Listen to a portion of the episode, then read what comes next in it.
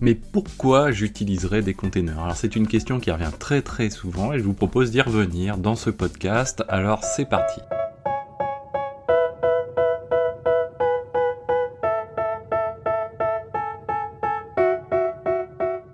Alors avant de revenir sur les intérêts et pourquoi utiliser les containers, je vous propose un bref rappel des origines des containers. Alors on va pas remonter aux containers multimodaux hein, qui sont maintenant sur les portes-containers, hein, c'est des années 1930, et on y retrouve quand même l'origine un petit peu euh, de la conteneurisation qu'on connaît en informatique, c'est-à-dire la capacité à mettre dans une boîte quelque chose qui est relativement hétérogène. Alors à l'époque c'était euh, des barils, euh, des sacs, etc. et des choses très très hétérogènes qu'on n'arrivait pas trop à manutentionner, c'est-à-dire à transporter d'un système de transport à un autre système de transport. Et voilà comment sont nés les conteneurs multimodaux dans les années 50 finalement, avec des standards, un gros gros standard qui, qui en est émané et un bureau des containers au niveau mondial. Mais l'origine informatique des containers, ça date plutôt de 1979 avec l'Unix V7, c'est la dernière version qui est sortie des laboratoires euh, Bell euh, d'Unix. Hein. Euh, et derrière, une évolution très importante, en tout cas une première évolution qui a été déjà beaucoup utilisée au-delà de la forme actuelle qu'on connaît des containers, c'est le CH root, c'est-à-dire la capacité à faire en sorte qu'un utilisateur puisse se retrouver dans un espace qui lui est strictement réservé, mais en tout cas dans son incapacité à pouvoir découvrir l'arborescence qui est au-delà de ce qu'on lui a autorisé de voir. Et ça, c'est quelque chose qui est très très important, et donc ça remonte à 1979, vous voyez. ensuite, la deuxième grosse étape, ça a été les euh, jails de BSD, donc on monte aux années 2000. Là encore, donc l'idée c'est encore une évolution hein, de ces aspects de CH route, mais d'aller un petit peu plus loin. Ce qu'on recherchait pas mal de sociétés euh, entre temps, hein, euh, avec notamment également IBM, on a eu Red Hat, etc.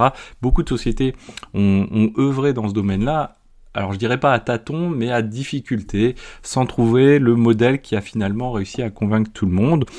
En 2004, on a Solaris qui a lancé des, containers euh, également. En 2006, on a Process Containers. Euh, donc c'est l'ancêtre hein, pour les gens qui connaissent euh, les C Group. Donc c'est l'ancêtre des C Groups. En tout cas, c'est ce qui a été renommé à l'époque.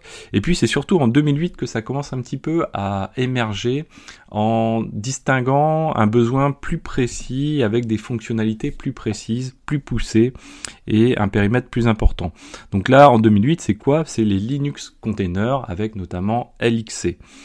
Ensuite, eh bien, finalement, on va passer en 2013 et là, c'est, on va dire, l'explosion le 20 mars 2013 avec la sortie officielle de Docker. Euh, à la PyCon, donc vous voyez que c'était pas forcément une sortie faite euh, sur le, tapis rouge de Docker lui-même, mais euh, quasiment, puisque à l'époque quand même les PyCon aux États-Unis c'était quand même quelque chose d'assez énorme, ça l'est toujours hein, d'ailleurs, et Docker lui est développé en Go, donc en Golang. donc date très très important Docker parce que c'est quand même Docker qui a populariser euh, la conteneurisation. On va y revenir un petit peu sur, sur l'origine du pourquoi, mais en tout cas c'est un, un outil très très important qui a permis de vraiment, on va dire, émanciper les containers et simplifier leur facilité d'utilisation sur les systèmes à base de noyaux Linux.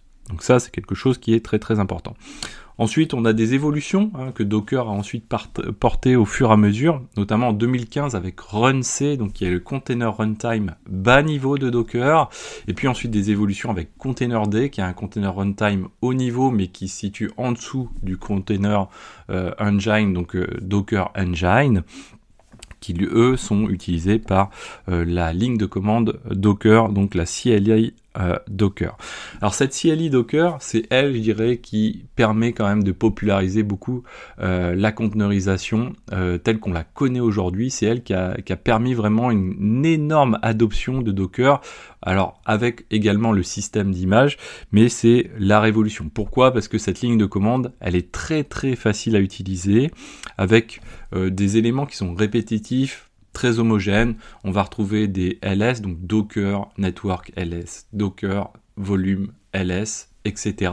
Donc vraiment une standardisation et une facilité d'utilisation euh, très très pratique. Bien sûr, elle est relativement instantanée et ça c'est vraiment plutôt cool.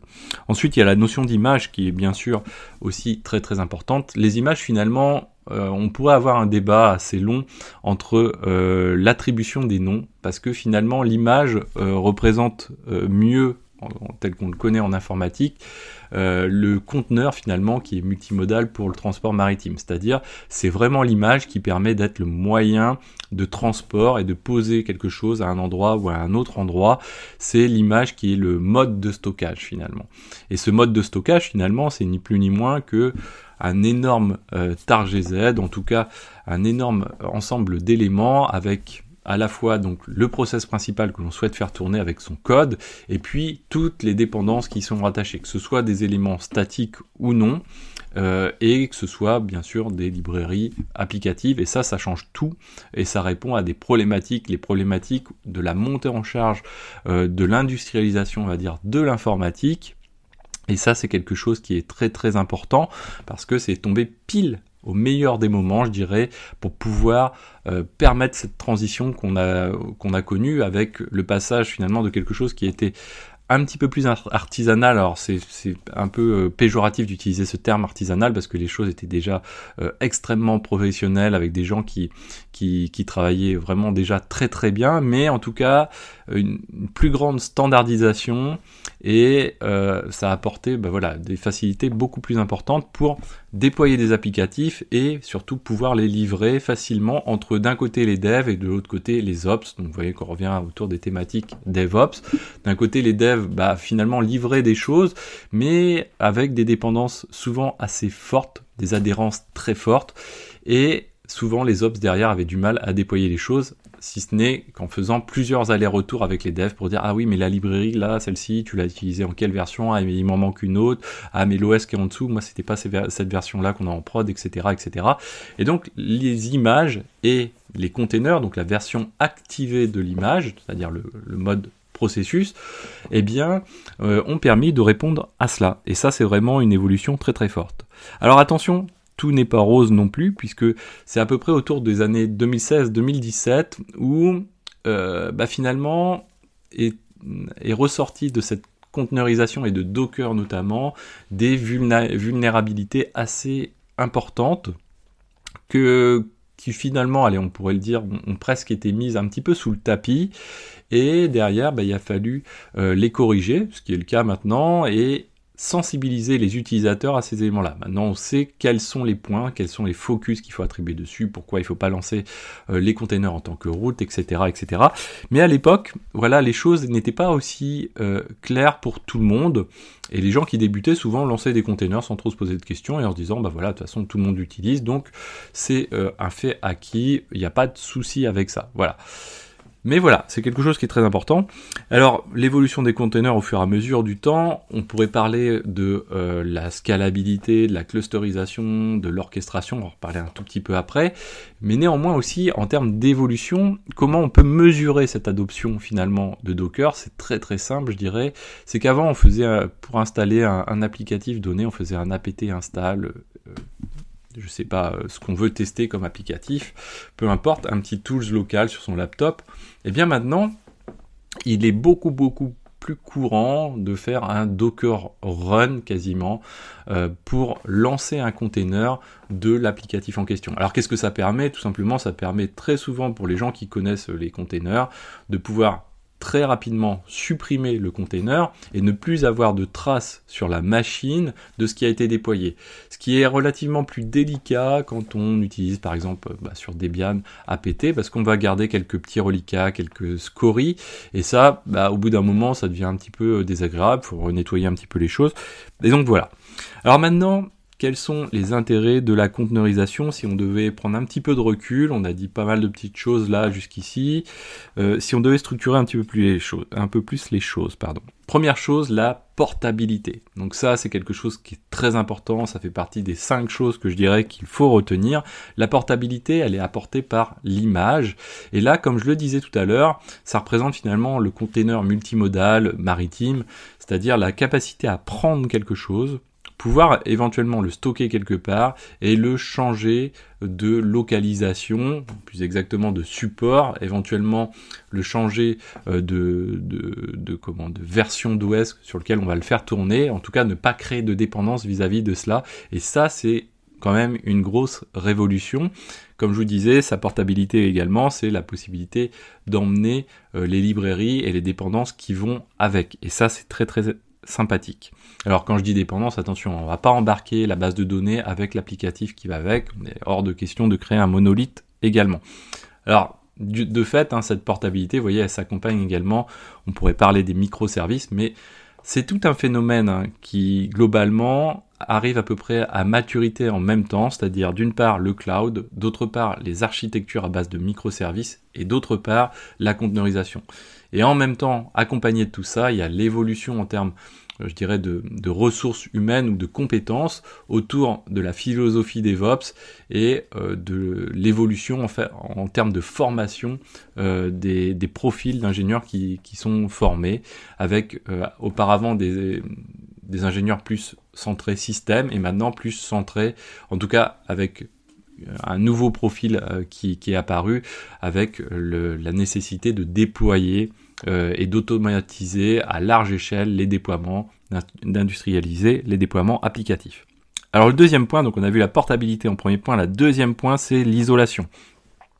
Alors l'isolation c'est quelque chose qui est important, on a parlé un petit peu jusqu'ici, c'est la capacité finalement à recréer un environnement pour un applicatif donné sur le même système d'exploitation et pouvoir continuer à déployer d'autres applicatifs qui ont eux-mêmes leurs propres environnements et qui vont éventuellement être en concurrence avec l'applicatif précédemment installé. C'est le cas généralement pour les, librairies, hein, par exemple, les bibliothèques qui accompagnent du code, que ce soit en Python, en Go ou autre. C'est quelque chose qui est assez euh, important.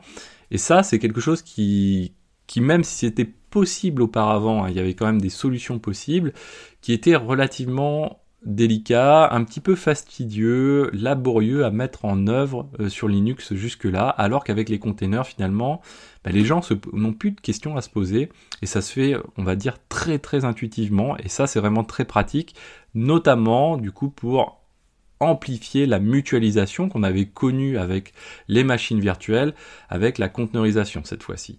Et la conteneurisation, donc l'intérêt principal de la conteneurisation aussi, c'est la suppression de d'avoir à créer comme sur des VM, d'avoir à chaque fois un noyau, un kernel qu'on va avoir besoin de lancer, qui va consommer lui-même des ressources. Là, on va vraiment se concentrer sur des briques applicatives qui tournent sur le même OS, parce que finalement, ce ne sont que des processus qui tournent sur un système d'exploitation. Troisième point, après portabilité et isolation, la gestion des ressources. Et là, on en parle un petit peu. Euh, eh bien, tout simplement, la mémoire, le CPU, éventuellement même le, disque. Eh bien, tout ça, on va pouvoir vraiment dire, ok, j'ai un applicatif que je veux lancer, je lui dédie X de RAM, X de CPU, et je fais en sorte qu'il ne peut pas déborder au-delà de ça, et ça permet donc du coup de renforcer la, sécurité en termes, non pas euh, strictement de sécurité tel qu'on l'entend en, cybersécurité, mais sécurité d'un point de vue euh, déploiement de multiples applicatifs sur le même système d'exploitation. Et ça, c'est très très important pour être en confiance quand on va mutualiser. Donc, pour mutualiser et densifier encore plus les choses, hein, je dirais qu'on pourrait même parler de Green IT, etc. derrière, eh bien, ça va venir renforcer vraiment euh, la, la robustesse des systèmes qui vont utiliser la conteneurisation pour pouvoir mutualiser encore plus par exemple leur machine virtuelle, etc., dès lors qu'on a des containers. Donc ça, c'est quelque chose d'important. Et puis ensuite, quatrième point, la facilité de déploiement. Et oui, les images, on va pouvoir les stocker sur des registries. Avant, on stockait également des, des codes compilés, etc., euh, des versions d'applicatifs. Là, on a des registries qui n'embarque pardon pas que le, code strictement, mais également, on l'a dit, tout l'environnement qui va avec. Et ça, c'est vraiment plutôt cool parce que si on veut faire évoluer simplement des librairies en gardant le même code, on peut le faire. Si on veut faire évoluer le code et les librairies, on peut le faire et versionner tout ça très très facilement avec une capacité de Docker de pouvoir se euh, alors je vais pas dire synchroniser puisque c'est pas ce qui pas le cas, mais pouvoir rapidement comparer si on a des différences entre une version distante, une version locale et mettre à jour ce qui est nécessaire. Donc ça c'est quelque chose qui est très très pratique. Donc très facile et du coup on peut l'intégrer très facilement dans des chaînes de déploiement automatisées, donc telle une chaîne de production, et eh bien les CI/CD hein, ont explosé par le même temps, hein, par la, même occasion, avec l'industrialisation forte qui était nécessaire, et eh bien les containers ont permis de répondre sur une brique de, en tout cas sur, des, sur une brique euh, applicative, le type d'outil qui était nécessaire au sein euh, de ces, ces CI/CD. On a besoin d'orchestrateurs, etc. Mais également la conteneurisation a apporté une réponse très très intéressante pour ça et du coup on le retrouve très facilement. Derrière encore, eh bien, en cinquième et dernier point, et là ça ouvre à d'autres champs du possible, on va dire, c'est la possibilité de clusteriser relativement facilement. Alors, on parle, on pense à Swarm dans un premier temps quand on faisait du, du Docker à, l'origine, même si euh, le, mode Swarm était beaucoup plus délicat que qu'on le connaît maintenant. Et puis ensuite Kubernetes, mais il existe également d'autres outils euh, d'orchestration de containers.